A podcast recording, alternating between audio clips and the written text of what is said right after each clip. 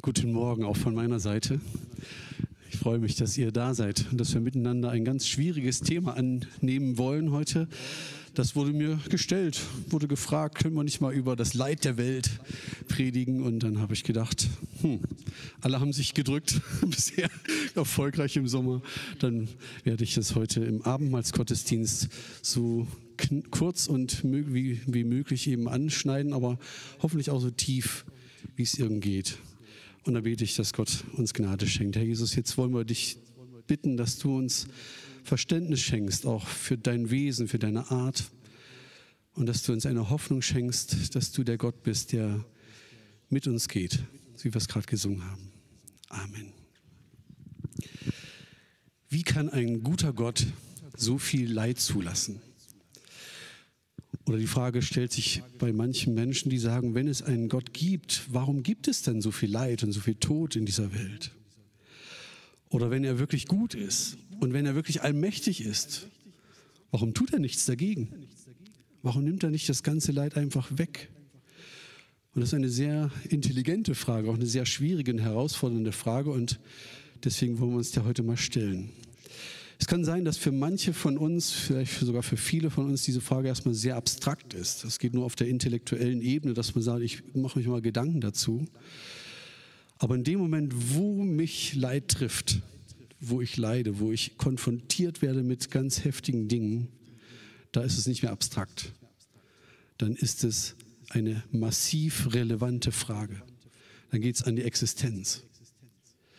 Und während wir heute hier sitzen in diesem Gottesdienst, werden ziemlich sicher ungefähr 10.000 Menschen auf dieser Welt erfahren, dass einer ihrer liebsten Angehörigen gerade gestorben ist.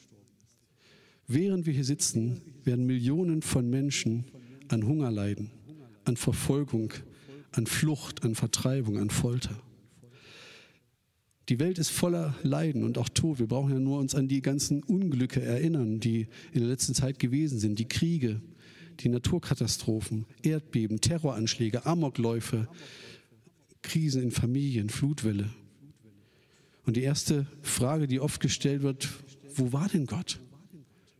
Wo war Gott, als das geschehen ist? Oder wo ist denn Gott eigentlich, als die Atombombe fiel oder als Millionen Menschen vergast wurden? Und wo ist Gott, wenn meine Ehe zerbricht? Wo ist denn Gott, wenn ich meine Arbeit verliere? Wo ist Gott, wenn mein Körper so arge Mitleidenschaft, wenn mein Körper versagt und wenn, wenn Krankheit und ganz viel Not und Schmerzen meinen Körper in, in Alarmzustand versetzen oder außer Rand und Band setzen, meine, meine Psyche, mein ganzes Denken, mein Fühlen, mein Wollen, innerlich, wo ich innerlich zerfressen werde. Wo ist denn da Gott? Das sind ja die äußeren Leiden und dann gibt es ganz viele unsichtbaren Leiden, die wir auch noch haben. Ich glaube, die Frage nach dem Leid ist eine zutiefst christliche Frage. Christlich in dem Sinne, weil ich glaube, dass nur wer an einen Gott glaubt, wer, wer gehört hat, dass es einen Gott gibt, der die Menschen liebt und der die Menschen geschaffen hat, einen Schöpfergott glaubt, der hat überhaupt eine Adresse, wohin er klagen kann. Der kann überhaupt die Frage stellen, warum gibt es denn so viel Leid in dieser Welt? Ohne Gott, wenn man die Welt nur als ein Zufallsprodukt ansieht, Urknall, Zufall, äh, Unfall und diese ganzen Dinge, wen will man denn anklagen für das ganze Leid? Eigentlich kann ich nur über Leid klagen oder jemanden anklagen, wenn hinter dieser Welt, hinter dieser Schöpfung wirklich ein persönlicher Gott steht. Ein Gott, der die Menschen liebt, der die Welt geschaffen hat und den man anklagen kann. Schon in der Antike hat ein Philosoph gesagt, wenn es keinen Gott gibt, wo kommt denn das Gute her? Aber wenn es einen Gott gibt, wo kommt dann das Böse her? Atheisten sagen in Gesprächen, wenn denn Gott allmächtig sein soll, wenn er gut sein soll, was tut er denn angesichts von dem ganzen Leid und dem Tod in dieser Welt? Und sie nennen so vier Optionen, die ich mal aufgeschrieben habe. Gott will das Leid beseitigen, Gott will das Leid beseitigen, aber er kann es nicht. Oder er kann das Leid beseitigen, aber er will es nicht. Oder er kann es nicht und will es auch nicht. Oder er kann es und er will es. Das sind so die vier Optionen. Und ich glaube, wenn man die Bibel liest, wenn man das Wesen Gottes immer näher kennenlernt, müsste man alle diese vier Optionen erstmal ausschließen. Gott will das Leid beseitigen, kann es aber nicht. Das kann ja nicht übereinstimmen mit der Allmacht Gottes. Er kann es. Oder er kann das Leid beseitigen, aber will es nicht. Das kann ja irgendwie nicht übereinstimmen mit seiner Güte, mit dem, was dass er Menschen liebt. Das, er kann es nicht und er will es nicht, das schließt sich auch aus. Und er kann es und will es, ja, dann ist die Frage, warum macht das nicht? Warum lässt Gott dann Leid und Tod zu? Und deswegen ist es die Schlussfolgerung von vielen Atheisten, wenn alles nicht zutrifft, kann es Gott nicht geben. Aber das ist die ärmste Antwort, weil man dann auch keinen hat, an den man sich wenden kann und der einen helfen kann. Es gibt so verschiedene Antwortversuche, die mich aber alle nicht besonders überzeugen. Ich möchte sie aber nennen. Es gibt Antworten, die Menschen geben und die sich Gedanken gemacht haben, wo kommt denn das Leid dieser Welt her? Und die erste Antwort, die hauptsächlich von Religionen, auch von animistischen Religionen gegeben, auch von der Philosophie her gegeben wird, ist, die Götter quälen den Menschen mit Leid und Tod, weil sie unberechenbar sind. Sie haben Macht, aber sie sind unberechenbar.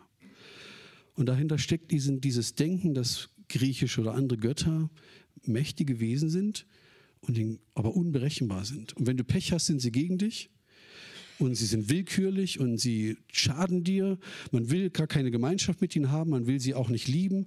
Aber man sieht das in vielen Teilen dieser Welt, Götter werden Opfer gebracht. Man will sie manipulieren, damit sie einem wohlgesonnen sind, damit sie einem nicht Böses tun. Und so ist das Konzept relativ leicht zu erklären. Klar, das kommt von den Göttern her. Ich muss sie nur besänftigen und damit kann ich Leid und Tod überwinden. Leid und Tod sind eben Willkür der Götter. Eine zweite Erklärung, die man auch oft hört, ist, Leid und Tod ist vorherbestimmt. Es ist unsere Bestimmung, Leid und Tod zu erfahren. So steht es unter anderem auch im Koran. Der Koran sagt, nichts kann uns treffen, außer dem, was Allah uns bestimmt hat. Das heißt also, wie geht man mit Leid und Tod um? Indem man sich vergegenwärtigt, kannst du nichts machen. Es ist vorherbestimmt. Da musst du durch. Es ist meine Bestimmung, Leid und Tod auf dieser Erde zu erleiden. Das dritte Konzept, was man so von Menschen auch hört, ist, Gott prüft und bessert uns oder möchte uns prüfen und bessern durch Leid und Tod. Und da habe ich im katholischen Katechismus eine Begründung gefunden. Dort heißt es, Gott lässt Leid über uns kommen, um uns dadurch zum Heil zu führen. Bei allem hat Gott eine heilige Absicht, auch wenn wir sie nicht verstehen. Gott will uns durch das Leid dazu führen, dass wir uns vom Bösen bekehren. Das Leid kann eine heilsame Strafe sein, durch die wir zur Erkenntnis unserer Schuld kommen sollen. Gott schickt uns auch Leid, um uns zu läutern, wie man Gold im Feuer läutert. Durch Krankheit, Armut und lindere Mühsal will er uns von Fehlern und Unvollkommenheiten reinigen. Also dieses Konzept geht davon aus, dass Leid und Tod ein Werkzeug ist, um uns zu bessern oder zu läutern. Und auch der letzte Versuch einer Antwort von Menschen ist der Versuch der Evolution, daraus Leid und Tod irgendwo herzuleiten. Denn der sagt, Leid und Tod ist eigentlich der Motor der Weiterentwicklung, der Motor der Evolution. Evolution lehrt zunächst, der Tod ist so alt wie das Leben. Der Tod hat den Menschen das Leben schon immer begleitet und wird immer bei uns bleiben. Natürlich, wir leben in einer Welt des Todes, es ist unabdingbar. Der Tod ist grausam, aber es ist total wichtig für die Weiterentwicklung der Arten, sagt man. Reinhard Kaplan schreibt, der Tod ist der Preis dafür, dass die Evolution unserer Art erschaffen konnte. Wenn es den Tod nicht gäbe, gäbe es uns nicht. Es ist dieser Kampf, das Stärkere das setzt sich durch. Es muss sich immer weiterentwickeln, deswegen muss das Schwache weg sein. Das heißt, der Tod wird nicht der Feind als etwas Negatives gesehen, sondern ein Katalysator für etwas höher entwickeltes. Er dient der Auswahl des Stärkeren und Besseren.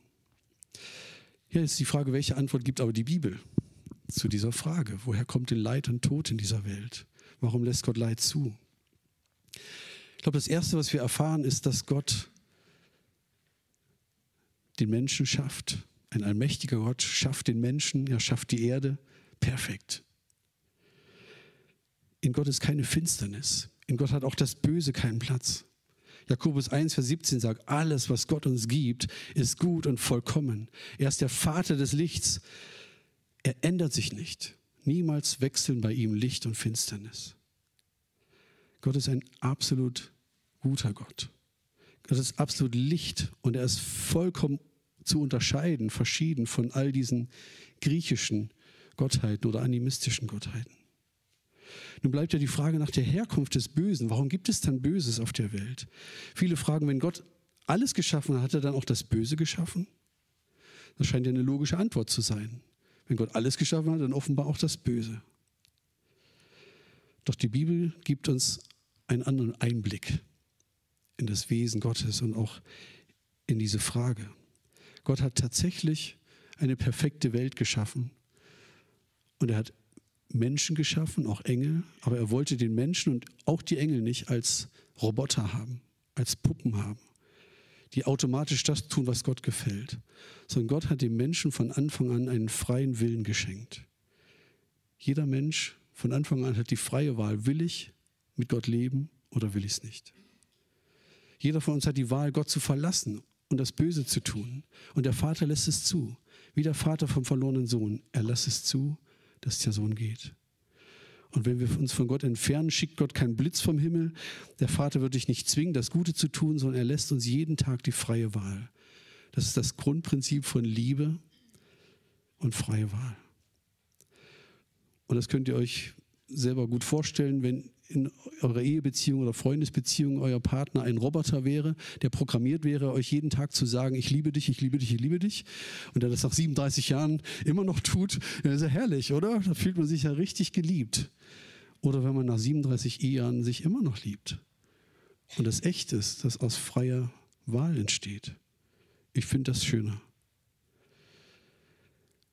Gott wollte nicht von Robotern geliebt werden, die ihn lieben müssen, sondern Gott wollte die freiwillige Wahl geben. Das bedeutet konsequenterweise aber auch, dass Gott den Menschen erlaubt hat, sich für das Böse zu entscheiden. Dass Kain seinen Bruder Abel ermordet, dass Auschwitz gebaut wird, dass Kriege geführt werden, all diese Dinge. Es wird einen Tag geben im Leben, in, in jedes Menschenleben, wo jeder für seine Taten vor Gott sich verantworten muss. Aber hier auf der Erde haben wir die Wahl, Gutes zu tun und Negatives. Weil vieles an Leid, was wir erleben um uns herum, ist menschengemacht. Das muss man schon erstmal reflektieren. Es ist hineingekommen durch die Sünde des Menschen, dass er sich abgewandt hat von Gott, die Ursünde. Und die hat Folgen. Und diese Folgen haben Auswirkungen in unserer Welt. Und das sieht man überall. Ich weiß, das ist ein sehr schwieriger Gedanke, aber es ist ein, das ist das Prinzip der Liebe, weil es dem Wesen Gottes entspricht. Gott kann nicht anders als Liebe sein und auch uns als sein Gegenüber mit diesem freien Willen auch zu schaffen.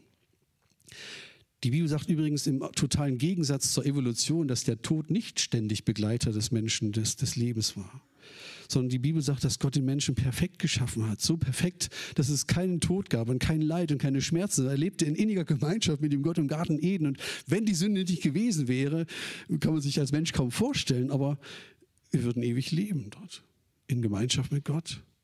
Der Tod kam erst durch die Entscheidung des Menschen. So wie es im Römer 5, Vers 12 heißt, die Sünde kam durch einen einzigen Menschen in die Welt, Adam. Und als Folge davon kam der Tod. Und der Tod ergriff alle, weil alle sündigten. Also woher kommt Leid, woher kommt Tod in dieser Welt? Weil Gott das so wollte? Nein, weil der Mensch sich entschieden hat, sich von Gott zu trennen. Das war eine offene Tür, die der Mensch durchschritten hat. Und wir unterschreiten sie jeden Tag.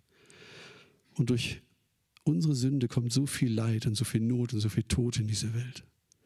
Das heißt nicht, Gott ist brutal, sondern die Sünde ist brutal.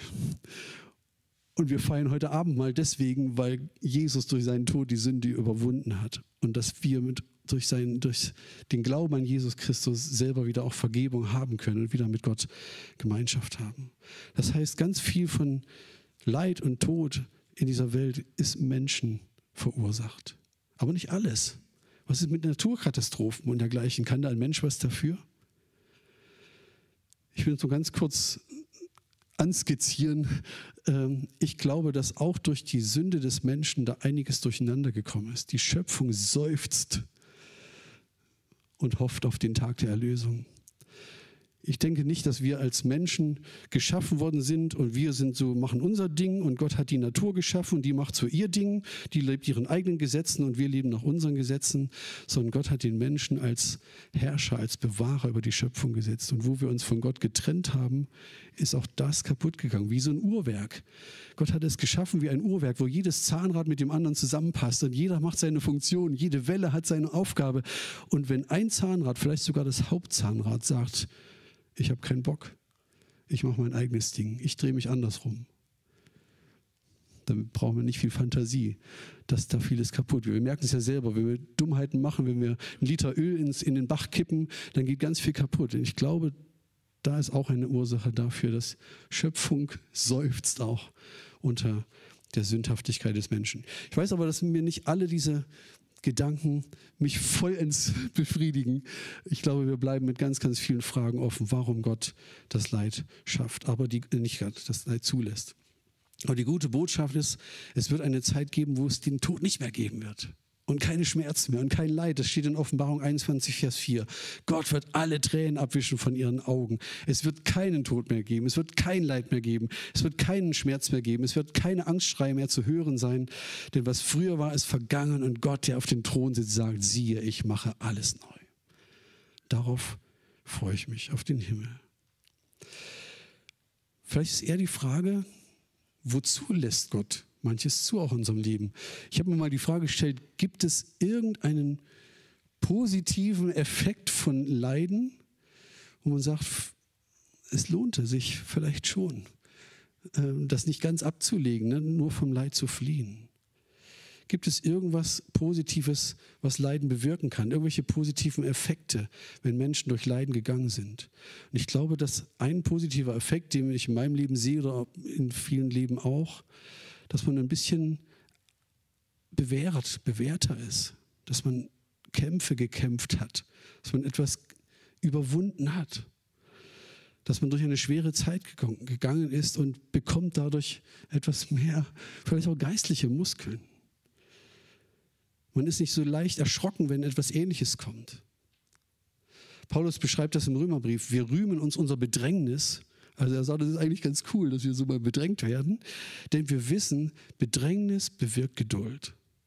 Geduld aber Bewährung. Bewährung bewirkt Hoffnung. Die Hoffnung aber lasst nicht zugrunde gehen, denn die Liebe Gottes ist ausgegossen in unsere Herzen durch den Heiligen Geist, der uns gegeben ist. Das heißt, Paulus sagt, durch Leiden wächst Bewährung, also ich bewähre mich in den Dingen hoffentlich, und durch die Bewährung wächst Geduld. Und das bedeutet, dass wir weniger leicht einknicken, wenn Schwierigkeiten kommen. Dass wir treu bleiben, wenn Gegenwind kommt. Aber das Doofe ist, diese Bewährung, diese Geduld bekomme ich wirklich nur durch schwierige Zeiten, wenn ich da durchgegangen bin. Das kann man nicht in Büchern lesen oder sagt, ab morgen bin ich geduldig. Offensichtlich nicht. Ein zweites, was alle erfahren, die durch Leid gehen, Sie erleben, es gibt Beziehungen, die halten, was sie versprechen. Und es gibt Beziehungen, wo man sagt, boah, hätte ich anders erwartet. Leidenschaft, Leiden schafft oft ganz tiefe Beziehungen. Wenn zwei Menschen gemeinsam durch extremes Leid durchgegangen sind, das ist eine Beziehung, da kommst du nicht anders hin. Das ist überhaupt nicht möglich. Ist also ein positives Ding, was da passiert. Und gleichzeitig stellt es sich heraus, andere Beziehungen, auf die ich gesetzt hatte, die waren es gar nicht so wert. Manche Dinge klären sich da. Leiden bringt tiefe Beziehungen hervor. Auch manche Vertiefungen von Beziehungen. Nicht, nicht automatisch, aber es geschieht. Ich glaube auch, dass die, was die Beziehung zu Gott betrifft. Viele Menschen berichten, dass sie durch Leid gegangen sind und das hat eine ganz neue Qualität und Tiefe in ihrer Beziehung zu Gott gebracht. Da habe ich geschrien, da habe ich gebetet, da habe ich auf meinen Knien und ich hatte so eine Zeit mit Gott noch nie. Ich möchte die Zeit nicht wieder haben, aber missen möchte ich sie auch nicht. Ein weiteres, was sehr offensichtlich ist, wenn ich zum Beispiel einen Anruf bekomme und ein naher Verwandter liegt im Sterben, dann ist mir alles egal, was, was da passiert. Ich kann im Restaurant sitzen, gerade mein Menü bestellt haben, ich kriege den Anruf, dann bin ich weg. Das interessiert mich überhaupt nicht, ob da noch das Steg noch gar nicht angeschnitten ist. Prioritäten werden sich ganz neu sortieren in so einem Moment. Andere Sachen werden bedeutungslos. Wenn ich wüsste, ich könnte meinem Kind mit 10.000 Euro das Leben retten, wenn OP zum Beispiel 10.000 Euro kostet, dann überlege ich nicht, ja, wenn es 5.000 Euro wäre, okay, aber 10.000 ist schon echt viel. Das mache ich. Das versuche ich zusammenzukratzen. Da rufe ich Leute an und sage, weil die Prioritäten sich neu sortieren. Leiden reinigt vielleicht auch manche Einstellungen zu den Prioritäten, zu Geld, zu Werten. Es gibt so viele Menschen, die aus einer tiefen Leiterfahrung herauskommen und die sagen, jetzt sortiere ich mein Leben neu. Ich werde ganz anders leben. Mir sind Job und Karriere und Geld überhaupt nicht mehr so wichtig. Ich werde in Beziehungen investieren. Ich möchte Gott nah sein. Leiden bringt hervor, dass wir Prioritäten und Einstellungen verändern oder korrigieren. Wir kennen Berichte, wahrscheinlich hat jeder davon schon gelesen, wo jemand sagt, die Zeit im Gefängnis war schrecklich, aber es war äh, am Ende die beste Zeit meines Lebens, weil da habe ich Gott kennengelernt. Oder da hat sich ganz viel vertieft. Von verfolgten Geschwistern, du kriegst ja Gänsehaut, wenn du das liest, wenn sie sowas von sich sagen. Diese Zeit hatte so etwas Kostbares an Nähe mit Gott, was ich seitdem so nie wieder hatte. Oder Leute kommen aus Krankheit oder Depressionen und sagen, es war schrecklich, es war die Hölle, aber jetzt sehe ich vieles viel klarer. Ich glaube, wir wollen am liebsten alles ganz schnell wegkurieren. Aspirin, zack, weg. Oder, aber wir verpassen damit so ganz tiefe Umdenkprozesse, die Gott uns zumutet. Wo Gott uns vielleicht sogar Krisen zumutet, vielleicht schickt, weil er merkt, du verrennst dich. Und das Beste, was dir jetzt passieren kann, ist mal eine richtige dicke Krise. Kann man sowas denken? Viele sind durch Krisen zum Glauben an Jesus gekommen. Und was ist denn wichtiger? Ewig zu leben bei Jesus oder permanent gesund zu sein? Warum lässt Gott es zu, dass es Leiden gibt? Ich weiß es nicht im letzten. Deswegen sage ich, es ist unbefriedigend. Aber ich wollte dir mal so ein bisschen antipsen. Es ist jenseits von dem, was wir Menschen objektiv beurteilen können. So wie manche Kinder nicht beurteilen können, wenn wir als Eltern eine Entscheidung treffen. Da müssen wir irgendwann sagen, bitte tu es. Du bist acht und ich bin 38. Und so kann man Gott gegenüber auch sagen. Ich verstehe es nicht. Aber du bist Gott und ich bin's nicht. Du bist Gott und ich bin's nicht. Ich vertraue dir. Du wirst es schon in der Hand haben. Und dann kommen wir zur letzten spannenden Frage. Wie können wir denn mit dem Leiden umgehen? Wer trägt uns da durch? Wenn im Gespräch zu dir jemand sagt, für mich ist Gott gestorben. Als meine kleine Schwester starb an dem Tag, ist für mich Gott gestorben. Was willst du ihm dann antworten? Willst du dann sagen, es gibt vier Gründe für Leid? Mach es nicht. Tu es nicht. Willst du irgendwelche Erklärungen bringen? Mach's bitte nicht. Es hilft niemandem. Willst du erklären, warum Gott Leid zulässt oder wozu Gott vielleicht Leid zulässt und noch eine schöne Bibelstelle dazu? Mach's bitte nicht. So was ich zunächst fragen würde, hat jemals ein Christ für sie gebetet? Und ich würde die Erlaubnis mir einholen und sagen, darf ich für sie in ihrer Not beten, dass der Heilige Geist sie tröstet? Da hilft mir Erklärung nicht weiter. Ich glaube, diese intellektuelle Beschäftigung mit dem Leid kann uns ein bisschen vorbereiten, aber wenn ich drin stecke, hilft es mir nicht.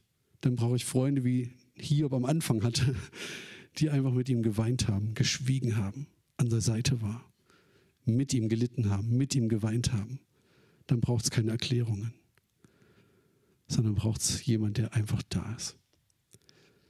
Und ich brauche auch so jemanden, wenn ich in tiefen Leid bin oder wenn mich Dinge treffen, dass mir daneben nicht jemand mit irgendwelchen Erklärungen kommt, sondern dass mich jemand hält und mich sagt, ich glaube mit dir, ich bete für dich, selbst wenn du gerade nicht beten kannst. Wir schließen uns zusammen, wir beten, wir fasten, wir machen als Gruppe das zusammen, wir beten für dich. Die Bibel sagt uns, dass Gott selber in unser Leiden hineingekommen ist. Und das ist der Grund, warum wir Leiden tragen können, ertragen können.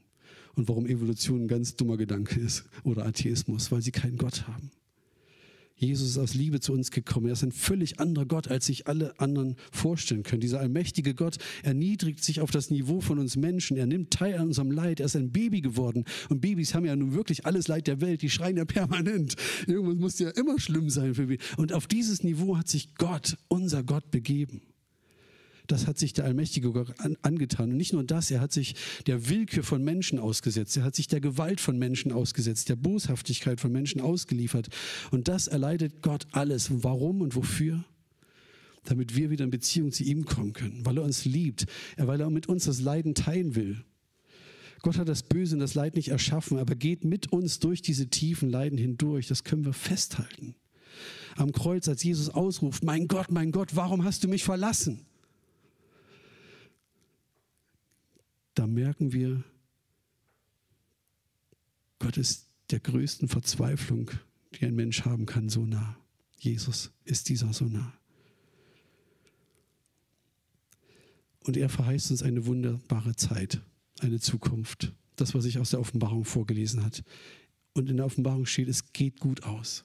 Jesus ist der Sieger. Der Sieg von Jesus steht fest. Das Endergebnis ist, dass alle sagen werden, Herr, deine Wege waren gut. Und dann steht dieser tröstliche Ausblick. Gott wird alle Tränen abwischen von ihren Augen, der Tod wird nicht mehr sein, keine Trauer, kein Schmerz, keine Klage, denn was früher war, ist vergangen, ich mache alles neu. Und das ist die Aussicht, die Gott uns gibt. Und das verheißt uns Gott schon teilweise hier auf der Erde. Schon hier dürfen wir an ihn glauben und zu ihm sagen, Herr, ja, auch hier schon wischst du Tränen von den Augen ab. Auch hier hilfst du schon durch. Auch hier erhörst du Gebet. Auch hier tust du Wunder. Auch hier heilst du Kranke. Das tut er. Aber im Großen und Ganzen sind wir in dieser Zwischenzeit. Wir laufen noch auf diesen Zustand hin, der in der Offenbarung beschrieben wird. Und so können wir die Spannungen, die wir nicht aushalten können oder die wir nicht verstehen, im Vertrauen auf ihn bewältigen, im Blick auf den, der sich für uns hat kreuzigen lassen. Der alles Leiden auf sich genommen hat. Das extremste körperliche Leiden, aber auch die extremste soziale Ausgrenzung mit Mobbing und mit ähm, missverstanden zu werden, ausgestoßen zu werden. Er hat alles auf sich genommen. Er hat alles erlebt.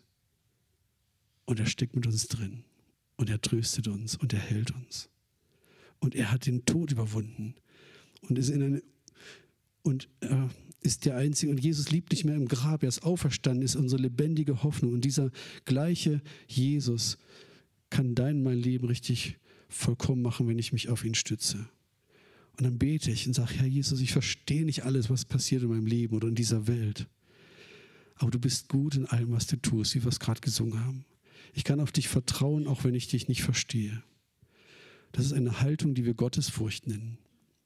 Wir hatten vor kurzem eine Predigtreihe über Gottesfurcht. In der Gottesfurcht ist eine Hoffnung. Du bist Gott, ich bin's nicht. Ich beuge mich vor dir, dem allmächtigen Gott. In der Gottesfurcht ist eine Quelle von Kraft. In der Gottesfurcht ist Frieden. Da ist auch, auch Frieden und Hoffnung inmitten von schlimmstem Leiden. Es gibt Hoffnung in Jesus, es gibt Hoffnung für jeden Einzelnen und dazu laden, laden wir als Gemeinde ein es ist nicht befriedigend, dass wir jetzt wissen, ach, daher kommt es wohl. Weil wenn du drin steckst, brauchst du was anderes als eine Erklärung. Und diese Spannung wollte ich heute ein bisschen aufzeigen, dass wir merken, was kann uns halten, was hält uns und was brauchen Menschen, die da drin stecken. Bestimmt nicht kluge Sprüche.